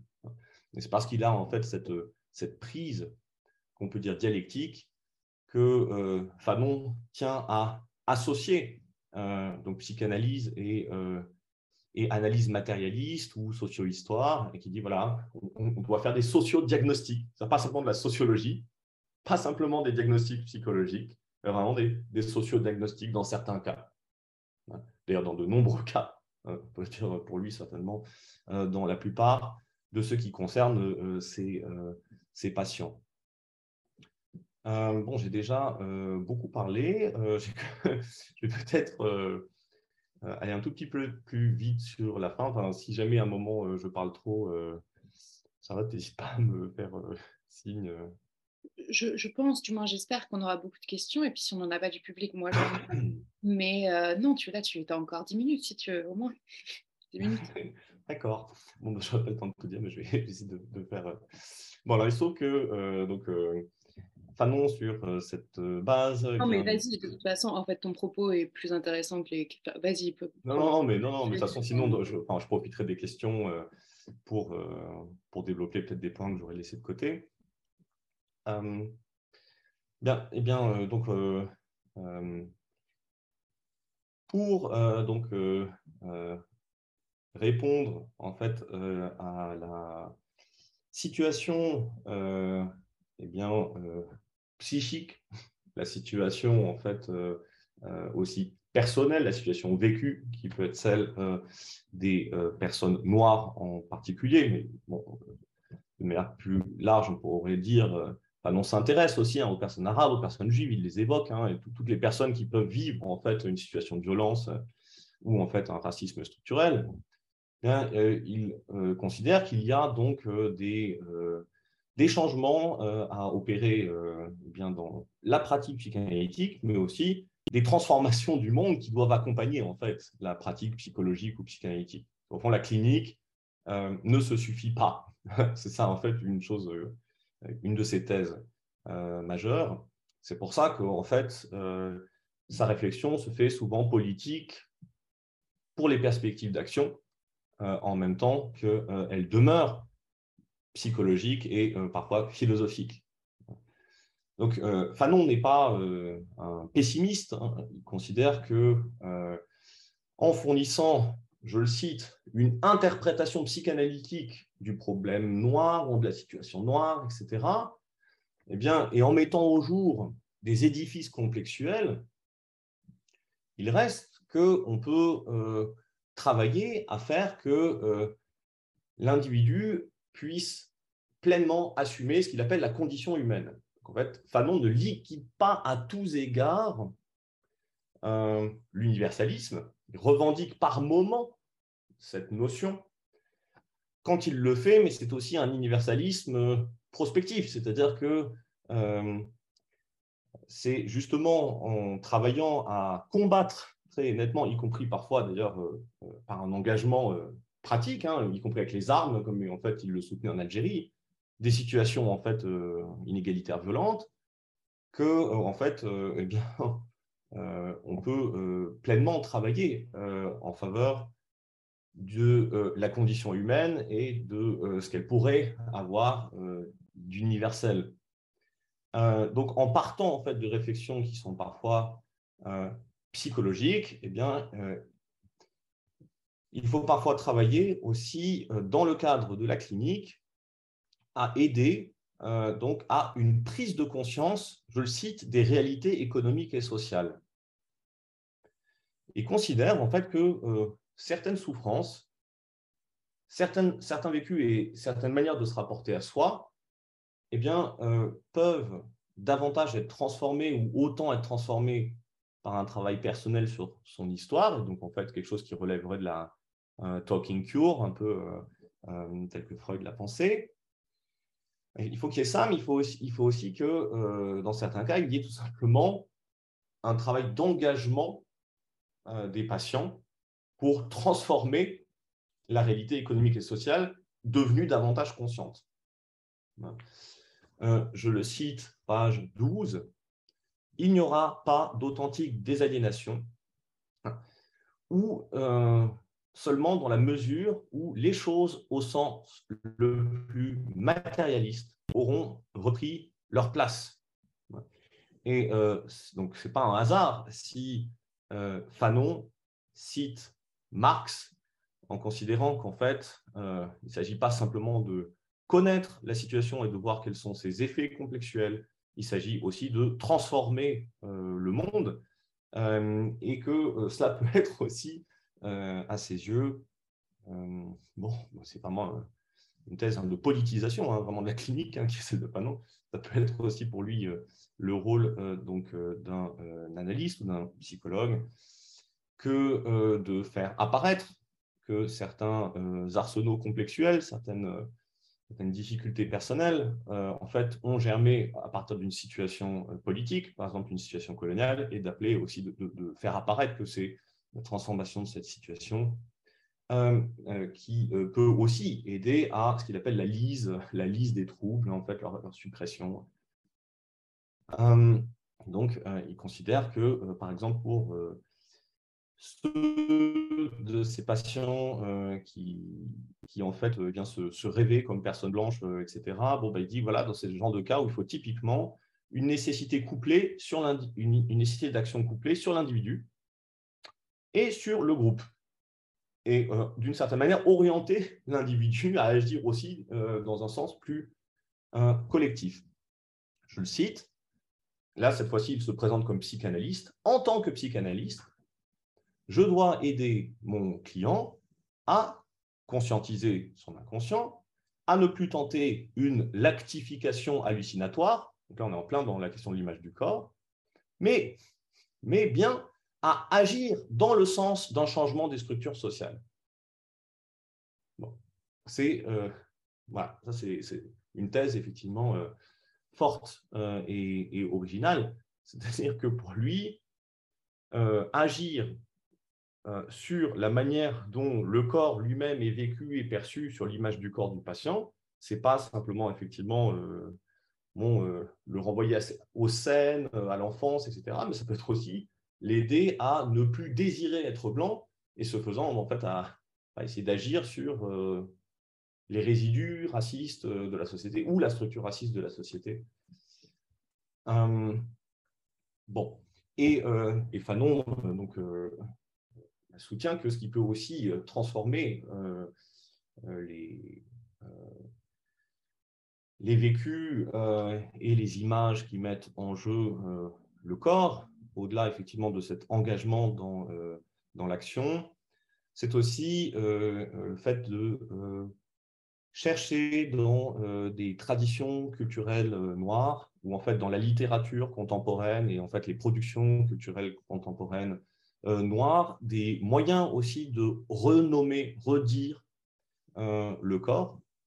Et donc un, un passage assez long, plusieurs passages de Peau noire, masque blanc, eh bien, euh, sont un dialogue avec euh, Senghor, avec Césaire ou avec d'autres auteurs contemporains noirs qui suggèrent en fait de, se réapproprier certaines, enfin, se réapproprier sa corporalité en, eh bien, en, trouvant en fait aussi la couleur noire du côté de la Terre, du côté du cosmos, etc. Euh, euh, il y a un travail en fait poétique hein, qui accompagne en fait le travail euh, politique de Fanon.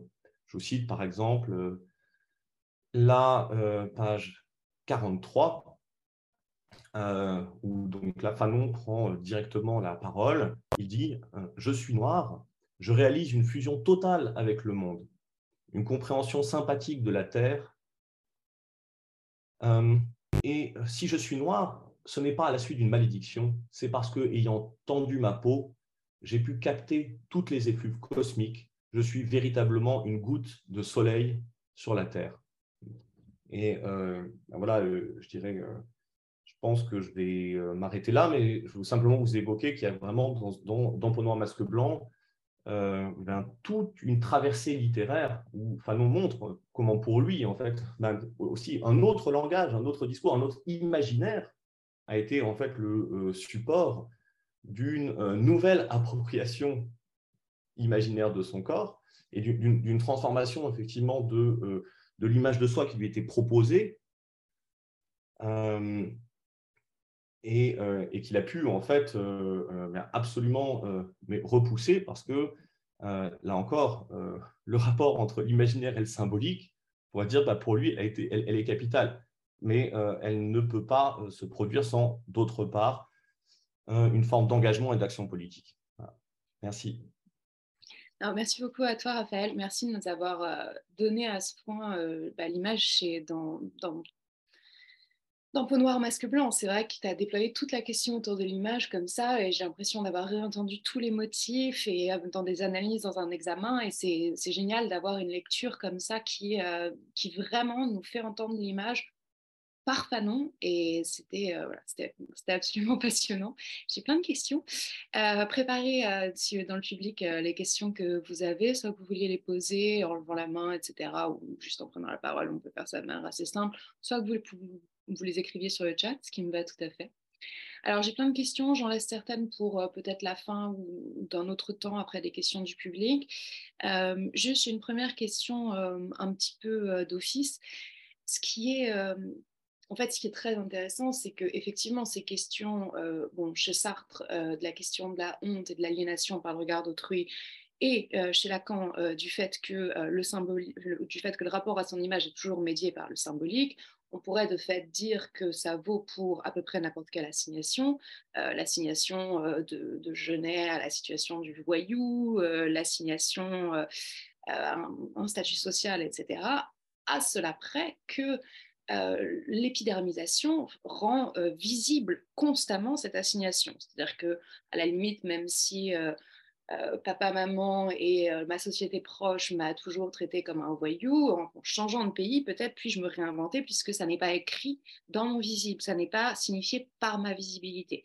Et à la limite, les cas où l'assignation est signifiée par la visibilité, l'assignation où euh, voilà, où, la, juste une détermination spécifique est signifiée par la visibilité, ça va être effectivement des cas où c'est la couleur de peau, peut-être des cas de handicap physique ou la question du genre qui sont, qui font donc, euh, qui, sont donc différents d'autres formes de prise euh, de réduction par l'autre à un signifiant ou d'aliénation, puisque c'est exprimé euh, par la visibilité.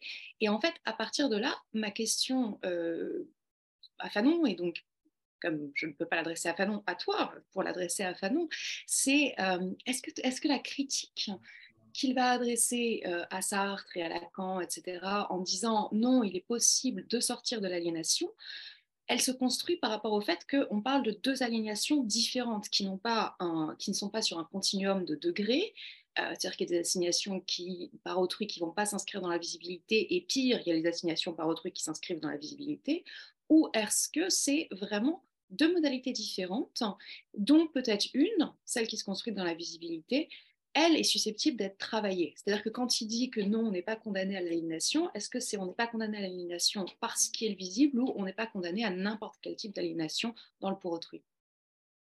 D'accord, merci. Euh, alors, je vais essayer de répondre de manière brève, comme ça aura la place pour d'autres questions. Euh, d'abord, euh, je pense que c'est juste important de dire que ce qui fait que l'assignation a une place a pour support la manière dont on est en fait très directement euh, vu pour sa couleur de peau euh, dans, un cadre raciste, ça ne veut pas dire que euh, bon, les choses ne pourraient pas être radicalement différentes au sens où, je ne sais pas moi, dans une société où la couleur de peau, enfin disons un certain éventail de couleurs de peau n'est pas une question et en fait n'est pas associé bon, bah voilà, à des, stéréotypes forts ou effectivement à une assignation. Bon, bah, du coup, effectivement, les gens voient que euh, on a la peau qu'on a, mais je veux dire, n'y réagissent pas, ça n'y attache pas précisément de signification.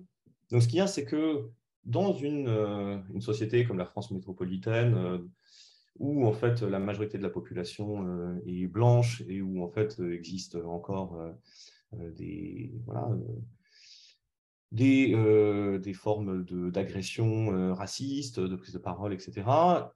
Bon, ben là, effectivement, euh, la, peau, elle, conduit effectivement à des phénomènes qu'il appelle d'épidermisation de, de la situation sociale. Mais ça ne veut pas dire qu'en fait, la couleur de peau entraîne ça, forcément. Bon, donc, c'est juste que bah oui, c'est-à-dire que dans, une société blanche, c'est très euh, compliqué euh, d'échapper en fait euh, au racisme. tout comme on pourrait dire, je ne sais pas, quand on est une femme avec en fait des marqueurs physiologiques de, de différence forts, c'est que c'est compliqué aussi d'échapper au sexisme. Bon, là, il y aurait peut-être effectivement une analogie partielle qui pourrait être menée. Donc, les personnes les personnes trans en fait euh, qui disent voilà bah, ça peut être difficile suivant, la dimension de passing qu'on a plus ou moins euh, d'échapper effectivement euh, à la transphobie. Bon, donc voilà, ça c'est la première chose. Mais la deuxième, en quel sens on peut échapper à l'aliénation? En fait, on peut y échapper dans la mesure où en fait les structures d'ailleurs matérielles, en fait militaires, économiques, etc., qui portent euh, et euh, en partie euh, et sont, solidaires en fait des violences racistes sont supprimées. C'est pour ça qu'en fait Padon était très clairement un révolutionnaire. Il considérait que bon voilà c'est possible de de supprimer les inégalités, c'est possible en fait d'agir en un sens de transformation sociale qui fait que la couleur serait plus une, question. De même qu'on on pourrait dire, bon, on pourrait suggérer si effectivement bon, ensuite, la question, c'est exactement euh, comment on fait. Mais voilà, le, début et la fin de l'ouvrage vont vraiment dans ce sens. Hein. Euh, Fanon dit qu'il y a des moments de profession de foi où il dit qu'en fait, il, croit à la compréhension des hommes, que pour lui, en fait, blanc et noir, en fait, sont des frères, etc. Il dit voilà, qu'il croit en l'homme, qu'il croit en l'amour, etc. Et que là. mais, mais ce que je veux dire, c'est qu'il dit aussi néanmoins que l'amour, par exemple, que ce soit entre un homme et une femme, euh, ou en fait euh, euh, un amour entre blanc et noir, eh bien, a quand même des, des conditions matérielles d'existence. Il dit, voilà, donc échapper à l'aliénation, ça suppose pas simplement, disons, une sorte de devenir personnel, de travail sur soi, etc. Ça suppose vraiment une transformation du monde. En fait, c'est quand la société sera plus raciste que là, il y aura vraiment un échappement à l'aliénation. Et d'ailleurs, que euh, aussi à ses yeux, euh, les Blancs échapperont aussi aux, problèmes que leur pose leur narcissisme lié en fait à leurs privilèges, etc. etc. Et donc l'aliénation est toujours déterminée par des conditions euh, sociopolitiques, elle n'est pas quelque chose qui se joue au niveau phénoménologique. Bah, Peut-être qu'elle se jouerait à un niveau phénoménologique. Enfin, c'est une question. C'est-à-dire que en tout cas telle qu'elle existe, et c'est ça ce qui intéresse Fanon. C'est-à-dire que Fanon n'a pas de, niveau d'analyse où il se demande effectivement euh, ce que serait l'aliénation dans une société où elle ne serait pas associée, euh, disons par exemple, à des inégalités euh, de genre, de sexe, de race, etc. Il ne se pose pas cette question. Pour lui, en tout cas, l'aliénation effective, elle dépend du pouvoir. Alors, ensuite, bon, il y a toujours la question de savoir euh, une société sans racisme, sans sexisme, etc. Bon, est-ce qu'il y aurait des phénomènes d'aliénation? Possiblement, hein, possiblement. Euh. le simple fait qu'on soit euh, à un moment donné enfant et que on dépend du regard de ceux qui sont plus âgés, ça, on peut penser qu'il y aurait quand même des phénomènes qui subsisteraient. Mais pour lui, en tout cas, les plus prégnants, les plus pathogènes, les plus euh, générateurs de souffrance, hein, ben, c'est les phénomènes d'aliénation qui sont liés au rapport de pouvoir. D'accord, d'accord. Merci beaucoup. Euh, alors, on a une question de Camille Ferret, une collègue donc, qui nous a quitté, mais qui a laissé une, parce qu'elle devait partir, mais qui a laissé une question dans le chat. Donc, euh, Camille Ferret nous dit Merci infiniment pour cette présentation. Je me demandais si Fanon avait théorisé le rôle de la représentation politique dans la construction de l'image de soi et de la représentation spécifique de groupes opprimés, notamment du coup comme instrument éventuel d'émancipation ou comme horizon normatif, une représentation pluraliste étant une condition d'image de soi non aliénante pour les divers groupes sociaux. Voilà. Elle est dans le, si tu veux la relire, puisque c'est une question euh, à tiroir, elle est dans le chat. je l'ai lu, c'est simplement que je ne suis pas totalement certain de comprendre malheureusement euh, euh, quel, est le sens de la représentation politique? Est-ce que, euh, parce que je, crois que Madame Ferré est, toujours là, en tout cas, ah oui, semblerait. est-ce que, est que par représentation politique, vous voulez dire le fait de se retrouver représenté, par exemple, à l'Assemblée nationale?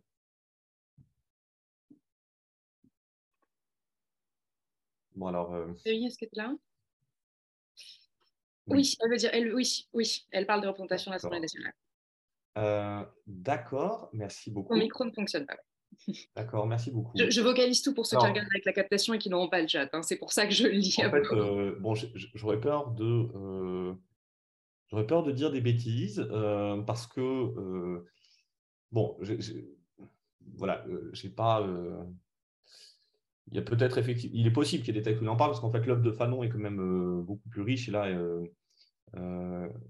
que ce que j'évoque, et je n'ai pas absolument tout lu récemment, mais euh, j'ai le sentiment, donc, dans les textes qui me viennent à l'esprit, que euh, Fanon, euh, disons, voit qu'il y a des effets du défaut ou de l'absence de représentation politique. C'est-à-dire qu'en fait, c'est une des choses qui manifeste et marque quand même en fait une distribution inégale d'avantages et de, de, pouvoir en fait dans une société donnée.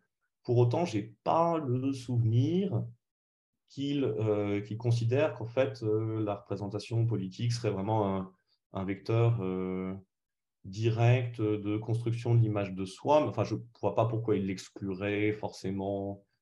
non plus. En tout cas, je pense qu'il considérait que si ça peut avoir un effet, et ça pourrait être important, je pense qu'il dirait aussi que ce serait probablement insuffisant, parce qu'il met l'accent sur tellement de lieux, c'est-à-dire en fait la question des supports culturels d'identification, la question de l'éducation, la question en fait de, aussi des, des rapports matériels, c'est-à-dire en fait aussi des rapports économiques, que la représentation, disons, ça, pourrait être peut-être un, un, angle, mais je ne pense pas que ce soit de loin le seul. Et il se trouve que par ailleurs, euh, il insiste aussi sur le fait que euh, parfois la reconstruction de l'image de soi passe plus par la lutte que par le vote. Il y a quand même sa réflexion. Euh, bon, alors ensuite, ça dépend des contextes, parce qu'il a quand même une analyse assez fine des contextes. Dans le contexte algérien, il considérait bon, bah, que de toute façon, les, volontés réformistes euh, n'ayant pas été euh, écoutées et prises en compte, et puis ça lui semble non accidentel, les massacres ayant, euh, ayant eu lieu au lendemain de la Seconde Guerre mondiale, qui touchaient en fait aussi des voies réformistes. C'est-à-dire gros, pour lui, le massacre de Sétif, notamment, en fait, hein, c'était une réponse à des, manifestations qui demandaient des choses relativement pacifiques et qui auraient pu peut-être, en tout cas aux yeux de, euh, certains organisateurs donnaient lieu à des, formes de représentation, bah, lui dit voilà, ça, ça marche pas. De temps en temps, dans un contexte comme l'Algérie, effectivement, il fallait une lutte violente plutôt pour euh, transformer, pour, disons, effectivement, le, rapport à soi, hein, la réappropriation de soi passée à ce moment-là par la lutte armée. Aux Antilles, ils considèrent que ça était euh, aussi, bon là aussi, c'est complexe parce que à la fin de Peau masque blanc, il a l'air de comprendre l'histoire antillaise un peu à la manière dont Schulcher l'a présentée. Que, euh, il, a l'air de considérer qu'en fait, euh, euh, les luttes armées, les soulèvements d'esclaves auraient rempli un rôle faible, voire inexistant, dans l'abolition de l'esclavage de 1848 ce qui là aussi ne va pas de soi historiquement, mais enfin disons que à ses yeux, c'est un drame de l'histoire antillaise que euh, la fin de l'esclavage n'ait pas été acquise au terme d'une lutte. Euh, bon, donc tout ça pour dire que je ne pense pas que... Je, fais des hypothèses, mais euh, j'ai l'impression que Fanon, tout en voyant bien les effets négatifs de l'absence de représentation politique, n'a pas l'air de considérer que c'est un peu la panacée pour la reconstruction de l'image de soi. Moi, ce que, ce que je peux en dire, pas vraiment en parlant pour Fanon, c'est que même si, bon, à titre personnel, je pense que la représentation dans le sens dans lequel tu l'emploies, Camille, est une très très bonne chose, ça ne peut pas opérer si c'est ponctuel. C'est-à-dire que, en fait, si le député noir est tout seul, en fait, il est vu via un regard blanc par n'importe qui, y compris dans la façon dont le dit Fanon, quand il parle voilà, de, des identifications des enfants à des personnages blancs, etc., eh bien, la personne noire, euh, même en position de député, va être recouverte par le regard blanc et donc vue recouverte par ce filtre euh, de racisme colonial. Et pour donner une vignette euh, clinique, avec les enfants, c'est toujours intéressant de, situer au niveau des enfants. J'ai un, ami psychanalyste qui me disait que, donc en fait, dans les CMPP ou les CMP, on a des, des, des poupons des, petits bébés, et euh, de, beaucoup de couleurs différentes deux, trois, quatre couleurs différentes. Et en fait, euh, les enfants euh, racisés vont choisir des poupons blancs quasi systématiquement. C'est très rare qu'ils se saisissent d'un poupon de leur couleur de peau à eux. Ils vont choisir le poupon blanc aussi. Donc oui, c'est une bonne chose de mettre dans les CMPP des poupons de qui représente, avec des couleurs de peau qui représentent la diversité des couleurs de peau euh, qu'on a dans la patientèle des CMPP euh, dans France métropolitaine, mais ça ne peut pas suffire de manière ponctuelle. Voilà. De manière ponctuelle, c'est toujours mmh. recouvert par un regard, et si, si le reste du discours est dominant, ce n'est certainement pas un élément ponctuel sur lequel s'approchera euh, toute la transformation. En fait, moi, si jamais je peux dire quelque chose de plus personnel, à mon avis, voilà, même si, bon, voilà, je ne peux pas faire parler Fanon, mais en fait, le problème de la question de la représentation politique aussi, c'est qu'en fait, elle est une concentration de la question de l'égalité sur un lieu qui est vraiment, euh, euh, qui est évidemment très important, puisque c'est un lieu de pouvoir, mais qui est quand même un lieu limité. C'est qu'en fait, la question, c'est aussi euh, quels sont les statuts, quelles sont en fait les chances professionnelles en fait de toutes les personnes noires dans l'ensemble d'une société. La question, c'est à tous les niveaux. En fait, c'est de dire bon ben si en fait on voit des personnes noires et des personnes blanches, je dirais dans tous les corps de métier avec en fait une forte présence. Bon, voilà, la, question, c'est qu'est-ce qui se passe, pas seulement du côté politique, mais par exemple du côté de l'enseignement et de la recherche, du côté du journalisme, euh, du côté en fait euh, des voilà, enfin des producteurs, euh, etc. de bon, les productrices. Bon, voilà, la question elle est transversale. Elle, touche en fait à tous les lieux socio-professionnels où en fait sont en jeu des privilèges, de l'argent, du pouvoir et, pas simplement, disons, la représentation politique. Mais si effectivement et le truc, c'est que dans représentation, il y a aussi l'idée que ce n'est pas simplement une présence, un accès, c'est bon, il y a quelqu'un qui représente, et derrière, il y a effectivement beaucoup de monde. Je pense que la question, c'est vraiment euh, celui, euh, oui, euh, tout simplement de, de l'accès égal, et en fait de la présence, hein, de la présence effective, forte et large de, des personnes en fait, dans tous ces lieux. Là, enfin, il y a vraiment de, très très fortes mises au point euh, par Rokaya Diallo dans, le podcast qui Taras en fait sur ces questions-là de la représentation. Donc, enfin, si ça vous intéresse, parce que et comme c'est voilà, l'inspiration de Fanon, elle est aussi présente dans les réflexions de, de Diallo. Bah, je pense que ça peut être intéressant d'aller écouter.